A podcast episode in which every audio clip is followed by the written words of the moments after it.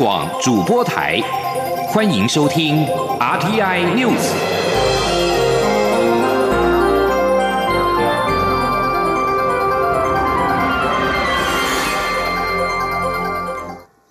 各位好，我是主播王玉伟，欢迎收听这节央广主播台提供给您的 RTN News。今天是二零二零年十月二十一号，新闻首先带您关注。现任美国国会任期将在明年一月期满，为了加速通过重要法案，美国众议院中国工作小组二十号提出包裹式法案，囊括台美交往限制松绑以及台湾国际参与等七部支持台湾的法案。包裹式法案当中涉及诸多议题，包括对抗中共全球恶意影响力、推动美国在五 G 标准设立的领导地位，以及对在联合国体制内进行恶意影响力的会员国就责等等。其中有七部与台湾直接相关的法案，包含呼吁美方定期对台军售、支持台湾有意义参与联合国等国际组织的台湾保证法案，以及确保美国履行台湾关系法义务、维持美军阻止中国武力犯台能力的台湾防卫法，希望让台湾人员在美国领土秀国旗、穿着制服的台湾主权象征法案，推动台湾加入国际货币基金的。不歧视台湾法案，以及确保国际金融机构公平雇佣台湾人的台湾公平雇佣法案都包含在其中。此外，包裹提案也列入希望透过奖学金强化美国官员对台湾了解的台湾奖学金法案，以及一部指示美国国务卿严拟策略，协助台湾重获世界卫生组织观察员身份的法案。中国工作小组指出，包裹提案内三分之二的法案拥有跨党派的支持，而且超过三分之一已经获得参众两院其中一院通过。工作小组主席、众议院外委会共和党首席议员麦考尔表示，这项包裹式提案将能形塑美国未来几年对中国的外交政策。他呼吁美国国会应该在今年之内尽快通过这项提案。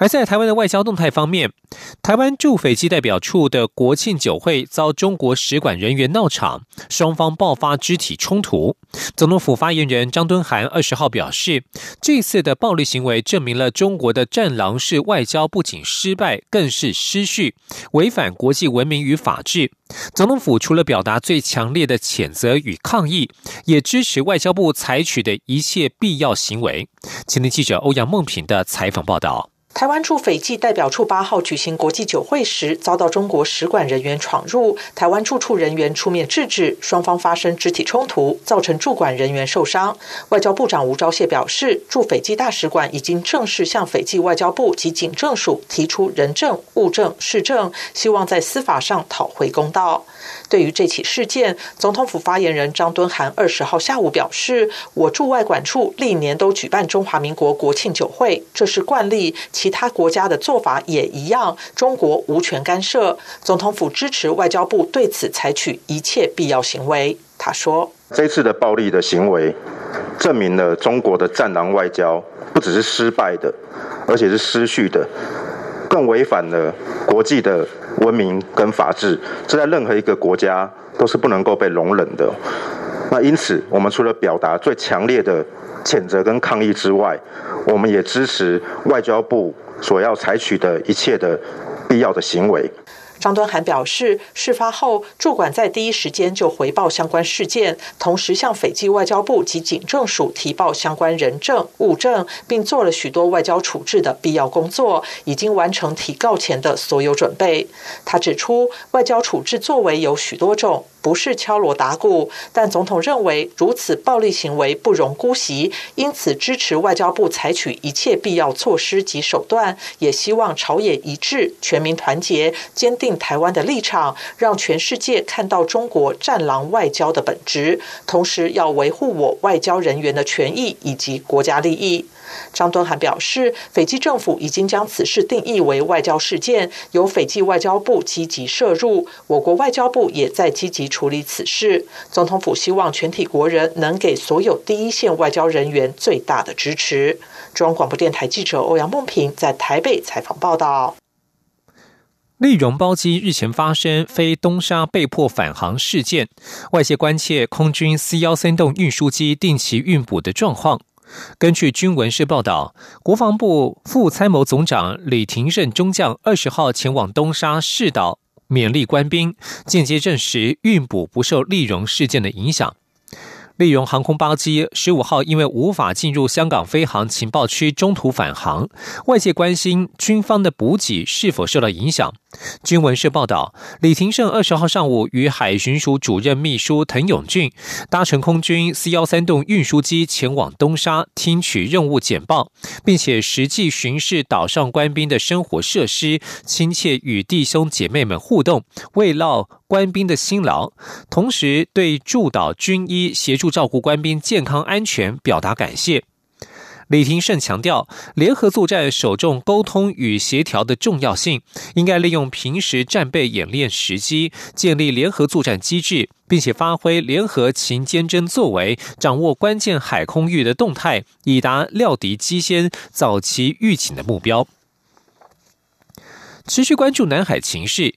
美国雷根号航空母舰日前进入南海航行，学者林泰和二十号受访指出，因为综合观察目前的情势，南海是最有可能擦枪走火的区域，尤其是中国在南海及周边海域军事动作不断，加上美国即将举行总统大选，美军航舰打击群航行南海，就是为了告诉中国不要蠢动。前天记者王兆坤的采访报道。美国雷根号航舰打击群部署南海，美军还公布缩时影片。中正大学战略暨国际事务研究所教授林泰和指出，美国认为中国违背南海非军事化的承诺，尤其填海造陆这种破坏现状的举动，对美国来说都不能忍受。不仅如此，中国领导人习近平近日南下视察海军陆战队，解放军在台湾西南海空域动作频频。在其东南沿海部署东风十七飞弹，美国总统大选即将举行等诸多状况，都可说是雷根号航舰打击群进入南海的原因。林泰和说：“南海这一块是应该是非常最有可能发生擦枪走火的一块区域，这几个因素加起来，我想就是说，雷雷根号突然啊，这个这个掉来这个这个回头，然后还故意拍那个。”这个的意思就是很很明显，就是说，哎，你你就不要在这边这个，哎，在这边蠢动。雷根号的母港位于日本横须贺基地，与南海之间有相当距离。林泰和表示，对于核子动力航舰而言，远赴南海执行任务没有问题。加上美军经历二战、越战，南海的相关经验丰富且相当熟悉。他并进一步分析指出。南海的北边是台湾，东边菲律宾，西边越南，南端是新加坡。所以美军只要顾好这四个点，南海就会比较稳定。中央广播电台记者王兆坤台北采访报道。在两岸司法案件方面。军情局少将岳志忠、上校张超然以及上校周天慈退役之后卷入共谍案，涉嫌引介退役军官认识大陆国安人员，甚至交付情报资讯。北检在今天凌晨复讯之后，声押张姓男子，而岳州两人各以新台币十五万元交保。检调获报，张超然、周天慈在退役之后，涉嫌于二零一三年间邀约复姓军情局退役上校至中国大陆；二零一六年至二零一九年间，张超然、周天慈涉嫌邀约岳志忠前往中国大陆，三人曾经一同前往，而岳志忠也曾经单独前往中国大陆与对岸的国安人员见面，甚至交付文件给大陆的国安人员。检调认为，岳旭忠等人涉嫌违反国家情报工作法，泄露或交付涉及情报来源、管道或组织及有关情报人员与情报协助人员的身份、行动或通讯安全管制等资讯。至于是否涉及国家安全法的发展组织罪嫌，检调将会一并深入追查。继续提供是本台的独家消息。原能会在二十号审查通过核二厂除役计划，核二厂一号机以及二号机分别将在二零二一年十二月二十七号以及二零二三年三月十四号停止运转，后续待台电公司提出环保署认可的环境影响评估及相关资料，原能会才会办理核发除役许可相关事宜。前天记者杨文军的采访报道。原能会自二零一八年十二月收到核二厂除役计划后，由外部专家学者二十二人与同仁五十六人组成专案审查团队，历经两年的严格审查后，于二零二零年十月完成审查通过。核二厂一号机及二号机分别将于二零二一年十二月二十七号及二零二三年三月十四号停止运转。不过，早已通过审查的核一厂除役却不断卡关，室外。干式储存设施的水保完工证明迟迟无法获得新北市政府核发，台电公司评估核二厂也将面临跟核一厂一样的情况。台电核能后端营运处处长张学直说：“放在干式储存，它自然通风，好就可以维持全。放到炉气里面，还要担心有没有缺水啦、缺电啊、泵有没有转啊、热交换有没有移把热移出去啊。”所以说，要要顾虑的东西比较多一点啊。相对上，还是拿了干式储存会比较安全一点呢。由于核二厂目前两部机组皆在运转中，发电量近乎满载。若一号机明年底停止发电，是否冲击电力供应？张学直表示，所有核电厂停止运转时间皆在规划中，停止运转后的电力缺口将由其他发电系统补足。原能会也指出，后续待台电公司提出环保署认可的环境影响评估及相关资料，原能会才会办理核发除役许可相关事宜。由于环评。审查时间较长，可能停止运转后才发许可。中央广播电台记者杨文军台北采访报道。而在防疫工作方面，中央流行疫情指挥中心日前宣布，十一月中将启动秋冬防疫专案，紧缩边境与境内管控措施。指挥中心二十号表示，秋冬专案主要是因应后续圣诞、元旦以及春节假期的返国潮。虽然近来国内境外移入增加，但是都属于集中检疫的类型，因此不会提前启动方案。前天央广记者刘品希的采访报道。近来欧美疫情再起，近日台湾境外移入 COVID-19 病例也增多。继日前四名境外生确诊，十九号又有五名境外移入案例。中央流行疫情指挥中心二十号在公布，国内新增三例境外移入，分别为菲律宾籍二十多岁女性、菲律宾籍二十多岁男性以及本国籍五十多岁男性，都是从菲律宾入境。疫情指挥中心日前宣布，十一月中将启动秋冬防疫专案，严管边境，并强化境内管控措施。对于是否会因为近来境外移入确诊数增加而提前启动专案，指挥中心医疗应变组副组长罗义军二十号下午受访表示，秋冬专案主要是因应后续假期的返国潮，因此现在并没有要启动专案的急迫性。他说。因为秋冬专案主要是因应，就是可能担心说后续会有一些那个，呃，因为圣诞假期或者是呃元旦或者是春节哈，会有呃返乡潮啦，呃返国潮。那目前如果是以目前虽然说境外入增加，可是都还是属于这个集中检疫的的类别哈，比如说不管是移工啊，或者是菲律宾来的民众啊。所以大概秋冬专案还没有那么急迫，现在就要开始去做。罗义军指出，目前主要是要增加防疫旅馆跟集中检疫所的量能，以因应冬季学期结束后大量返国的留学生，还有居住在海外的国人返乡过年。他强调，秋冬专案的细节跟时程仍在演绎规划，指挥中心还会再讨论，目前还没有确切的日期。央广记者刘品熙在台北的采访报道。将焦点转到国际间，中国官媒《环球时报》二十号报道，梵蒂冈与中国渴望续签主教任命临时性协议，但是引用学者分析指出，梵中建交不会那么快。教廷想增进外交关系，但中国也有很多考量。效期两年的梵中协议将在二十二号到期。意大利第一大报《晚邮报》日前披露，梵中将在二十二号共同宣布续约。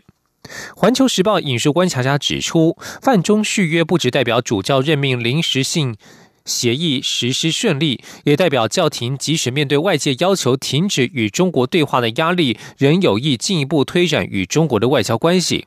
不过，对于《晚邮报》所提到范中渴望在未来两年之内正式建交，《环球时报》对此持保留态度。报道引述退休的中国社科院世界宗教研究所研究员王美秀指出，教廷出于关怀中国教会的立场，可能会希望与中国建交，但中国有更多考量。范中续约之后的实施状况将影响后续的发展。这里是中央广播电台。是阳光，像台湾之光穿透世界之窗；是阳光，像神鹰翅膀环绕地球飞翔。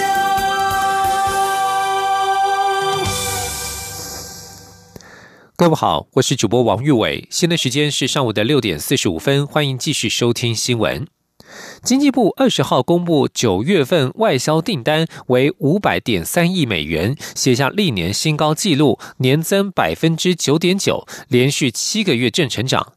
经济部指出，九月份除了电子业接单因为消费电子新品备货潮而显现大爆发之外，多数的船产也一扫过去数月的衰退阴霾，甚至由黑翻红，表现优于预期。若是船产接单能够持续好转，将更加加大全年整体外销订单的正成长力道。前天央广记者谢嘉欣的采访报道：九月外销订单创下历史新高，且为历年来首破五百亿美元大关，来到五百点三亿美元，年增率百分之九点九，连续七个月正成长，表现远远优于经济部原先预期。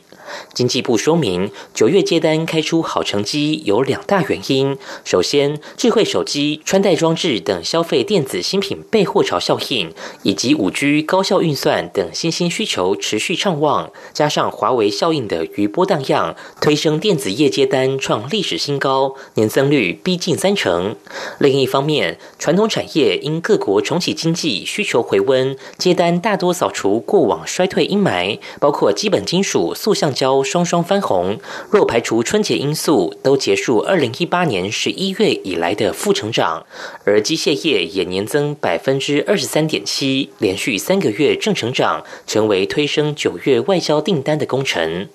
不过，资讯通信产品九月接单是意外衰退，年减百分之九点六。经济部解释，主要是国际品牌智慧手机新品延后推出，连带备货效应跟着延后所致。所幸资讯通信产品的远距需求没有衰退，也抵消了部分减幅。经济部统计处处长黄玉玲说：“这个是因为比较机器不一致的原因，因为以往国际的品牌的智慧手机可能是集中在九月份发布新品。”接单金额的话，在九月份的备货就会比较高，但是今年的话，部分国际品牌的新品是延到十月以后发表，所以以至于说去年的基期比较高造成的。经济部表示，以目前一到九月整体外销订单接单年增百分之四点二，搭配过去经验来看，评估全年接单朝正成长发展是更进一步，且各国经济如能持续回稳，船产接单的复苏力道应可持续。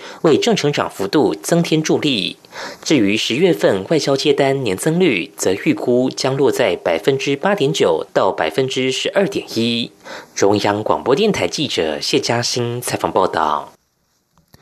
美国总统大选投票日接近，选情相当激烈。不过，市场多认为，不管是谁出局也好，就怕没有人出局。在两千年美国总统大选，当时小布希和高尔经过三十六天的争议之后才定案，股市也严重受到影响。不过，花旗银行在二十号举出三大原因，认为十一月三号如果未能如期选出总统，股市必然会修正，但是不会重演两千年的情况。前天记者陈立信宏的采访报道。美信外资花旗银行二十号公布最新投资展望，认为步入第四季，受到美国总统大选、秋冬疫情可能升温等不确定因素干扰，需留意良好三坏一出局的市场局势。所谓的良好，就是整体经济基本面改善与企业获利好转，各国央行宽松货币政策与政府的财政刺激措施为经济复苏提供支撑。三坏则包括入冬之后疫情可能更加严峻。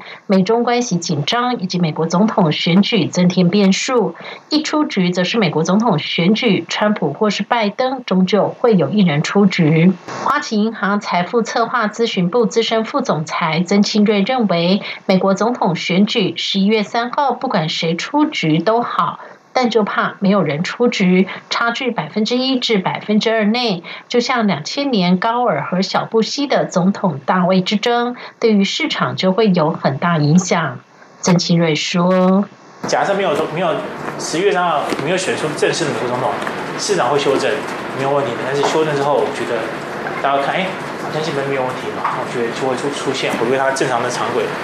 就跟我记得二零一六年那天。”我们在看选举，川普要当选，我觉得哇，当天我不知道大家有没有印象，盘中美国期货跟那个什么外，因为那时候外币波动性更大，当天那个货，我记得英镑、欧元扎到不行。两千年美国总统选举是美国历史上选举结果最接近的几次之一。最终的选举结果在经过三十六天的争议后，最终才定案。不过，当年美股纳斯达克指数从五千一百三十二点跌到一千一百零八点，跌幅高达百分之七十八。此次是否也会有相同情况？曾庆瑞认为绝不可能，因为当年是网络泡沫，再加上也没有宽松货币政策，且联邦准备理事会 （FED） 的利率那年从百分之六点五降至百分之三，和现在是零，差距很大。因为零利率会迫使资金找去处，所以股市绝不会有这么大的跌幅。中央广播电台记者陈琳信鸿报道。继续关心水情，水情吃紧，农委会宣布桃竹苗农田停灌。民众党立委质疑政府以工商业为主的用水思维来主导全球水资源的调度。不过，民进党立委认为现行水利法以民生用水为最优先，但工业和农业都是重要产业，应该是产业情况保留调度用水的空间。现行做法各界应该都能接受。前天记者刘玉秋的采访报道。水情拉警报，农委会近期宣布北台湾一点九万公顷农田停灌，并进行补偿措施。不过，民众党质疑桃竹苗停灌措施凸显政府以工商业为主的用水思维来主导全国水资源调度的结果。即便水利法已明定用水顺序为家用、农业、水利、工业、水运，但两千年修法却加了走后门条款，让工业用区能视情况优先用水，工业用水优先供应。并将从偶发变成常态。民众党立委邱成远认为，现行水利法有检讨空间。同时，前瞻基础建设八年编列了两千多亿的水环境改善经费，目前已经执行了一半。邱成远也呼吁，应再做更细致的执行率检讨。应该做这个法制面的全面的检讨了因为我想民生用呃农用民生用水水利这个我们还是优先的哦。那这个所谓的后门条款这个部分，我们觉得应该有在检讨的必要。国民党立委杨琼英也说，水利法应整体检讨，农田水利署改回官派后，要如何保障农民的用水权，必须提出配套。他不排除在经济委员会中安排用水相关的专案报告。不过，民进党立委对于水利法是否需要修法态度保留。民进党立委赖瑞龙认为，当然要以民生用水为最优先，但工业与农业都是重要产业，应以当时整体的状况而定，保留现行水利法可调度用水的空间。前这样的处理方式，应该是大家普遍上是能够接受。那但如果说要呃优先来限制工业用水的话，那对于整个产业的影响又有多大？这个恐怕都必须。慎重来评估的哈，那我想还是以呃民生用水优先状况下，以国家的整体最大利益哈，我想这是我们应该做的优先的考量。民进党立委黄世杰也说，民生用水最优先下，农业与工业何种优先，应依产业情况而定。水资源的调配是未来需要共同面对的课题，牵涉到经济社会形态的现状。若更要确实保障农业用水，农委会应超前部署，整体规划农业生产。的总量与附加价值，在生产与用水下有更细致的用水调度与安排。中广电台记者刘秋采访报道。体育消息：迈入第九届的二零二零台湾 KOM 自行车登山王挑战赛，将在二十三号强力登场，还邀请到二十二个国家的四百二十五位车手争锋。今年交通部观光局积极规划虚拟赛道，希望让受到疫情影响无法参赛的选手，也能够在明年共同体验台湾 KOM 的精彩赛程。前天记者郑祥云、吴丽君的采访报道。二零一四年就被法国销量最大的自行车杂志《La Cycle》评选为世界十大自行车经典赛事之一的台湾 KOM 自行车登山王挑战赛，即将于二十三号清晨六点从海拔零公尺的花莲七星潭起跑，一路登上三千两百七十五公尺高的合欢山五岭。由于赛程长达一百零五公里，自太平洋边滨。途经泰鲁阁的高山峡谷与绝美神木，爬坡度则从前八十公里的百分之八，直到最后十公里天堂路坡度已达百分之十七到二十七。高难度的挑战结合壮丽的高山美景，连国际三大自行车赛的选手也曾先后来台体验台湾 KOM 的独特魅力。全球自行车坛极具影响。力的加拿大 Global Cycling Network 以及许多国际权威媒体和选手也公认，台湾 KOM 不仅与欧洲阿尔卑斯山同等级赛事齐名，更是世界最艰难的赛事。观光局副局长林信任二十号在台湾 KOM 启动记者会上表示，今年在武汉肺炎疫情冲击下，往年最多近三十国七百多位。位选手，其中包括五百多位外籍车手来台参赛的盛况。今年虽缩小到六成，但是观光局仍积极规划虚拟赛道，希望明年起就能让无法预赛的车手共同体验台湾 KOM 的精彩赛程。他说：“那么今年就有来自于二十二个国家，总共有四百二十五位车手，其中有一百零三位是外。”籍车手来参加我们这个比赛。那么今年我们有特别规划，就是说我们希望把赛道呢做成可以虚拟骑乘。那这个工作我们持续在进行中。那相信在二零二一年的时候，全世界各地的车手就可以在他们的所在国来体验这个虚拟骑乘，也会有助于我们登山王挑战赛的国际形象。今年是观光局推动的脊梁山脉旅游年，明年则是自行车旅游年。二零二零台湾 KOM 在疫后登场，也象征台湾 KOM 持续备战，全力迎接明年十周年的大赛。中央广播电台记者郑祥云、吴丽君在台北采访报道。关心国际消息。美国司法部二十号控告网络业巨擘 Google 违反反托拉斯法。Google 表示，这项瑕指控有严重的瑕疵。如果政府胜诉，使用者将更难取得优秀的搜寻工具和平价智慧型手机。美国司法部与十一个州控告 Google 滥用称霸网络的地位，妨碍对手竞争，对消费者造成损害。司法部表示，不排除任何选项，包括让 Google 拆解。这是美国数十年来最重大的反托拉斯案件。根据路透社报道，美国总统大选即将在十一月三号举行。司法部在选前提告 Google，可能会被认为是一种政治表态，因为这实现了美国总统川普的承诺。他曾经答应过选民，会追究某些遭指控打压保守派声音的企业。与司法部共同提告的十一个州检察长都是共和党籍。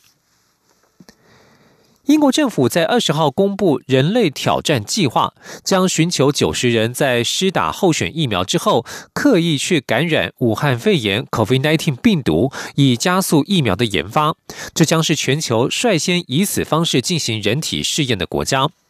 在这一项新计划当中，健康的成年受试者自愿被施打初步已经获得证明安全的候选疫苗，接着在安全而且受控制的环境之下，暴露于病毒当中。医护人员和科学家将二十四小时严密监控，观察受试者对疫苗的反应以及有没有副作用。声明指出，研究人员将使用控制的病毒剂量，试图找出让一群年纪在十八到三十岁的健康年轻人感染的最少病毒量为多少。十八到三十岁是目前被认为感染 COVID-19 之后风险最小的族群。